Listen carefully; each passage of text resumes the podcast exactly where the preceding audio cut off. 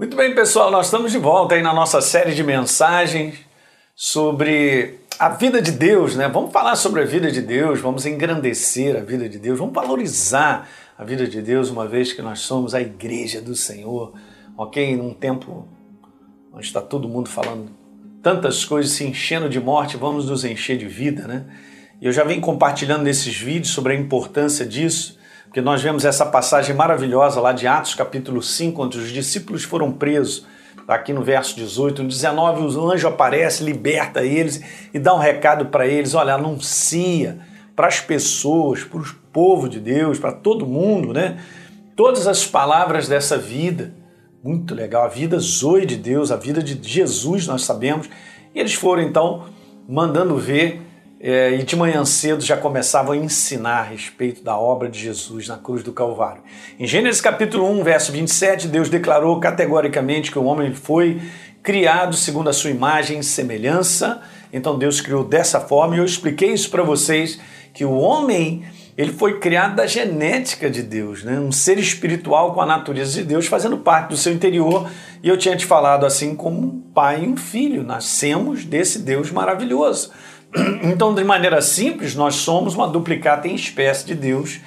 Ele diz em João capítulo 4 que Deus é espírito e nós também somos seres espirituais, criados de Deus. Porque em Gênesis 2, 7, Deus foi lá, soprou na narina do ser humano, estava lá o boneco no chão, Deus soprou ele mesmo e o homem passou a ser uma criatura vivente, um ser vivente. A palavra fôlego de vida, nesse versículo, como a gente viu, é justamente isso, a própria vida de Deus. Então, eu e você fomos criados com a natureza de Deus nela. Mas veja só o que, que acontece, porque aí acontece algo muito interessante aqui, gente. Apesar de Deus ter feito dessa maneira, vamos dizer assim, o homem, ele estragou tudo né, nesse conteúdo. Então, há algo aqui bem interessante, porque se você perceber e dar uma lida, você vai ver que Deus criou o homem nessa condição, ok? Mas Deus dá uma ordem para Adão num ponto de vista de proteger essa vida. Olhe por esse aspecto. Porque ele chega para Adão e fala para ele lá em Gênesis capítulo 2, no verso 17. Olha que interessante. Olha só, Adão, você pode comer de qualquer fruto do jardim, menos a fruta da árvore do conhecimento do bem e do mal. Isso porque essa fruta abrirá os seus olhos e você ficará com a consciência despertada para o certo e o errado, para o bem e para o mal. Se comer dessa fruta, você estará condenado a morrer. É a primeira vez que é citada a palavra morte.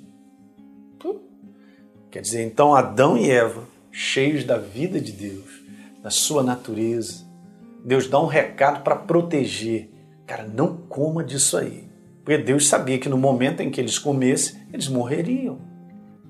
E não é nenhum conteúdo, queridos, assim, morte física, porque depois Deus teve que segurar os anos da humanidade. Porque Adão viveu 900 e tantos anos. A morte física só entrou porque o homem morreu espiritualmente. Eu vou explicar isso nos próximos vídeos para você entender. Agora veja o que aconteceu com Adão no momento em que ele comeu do fruto da árvore do conhecimento do bem e do mal. O que, que aconteceu? Ele morreu. Esse é o conteúdo. Ele morreu. Agora eu quero te explicar algo que é bem interessante, porque do ponto de vista da própria palavra, a Bíblia ela fala sobre três tipos de morte. Vamos embora dar uma lida nisso? Veja bem, morte espiritual, a separação de Deus. Não há mais a natureza de Deus. Foi o que exatamente aconteceu com Adão e Eva quando eles comeram do fruto da árvore do conhecimento do bem e do mal. A natureza de Deus, a vida de Deus já não estava mais nele. Então essa é a grande morte. É uma morte espiritual.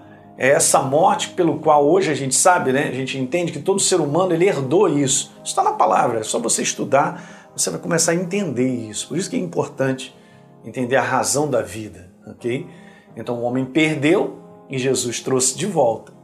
Mas é a separação de Deus. Não há natureza de Deus. Morte espiritual é isso. Mas também a Bíblia cita sobre a morte física, que é a separação do corpo do espírito e sua alma.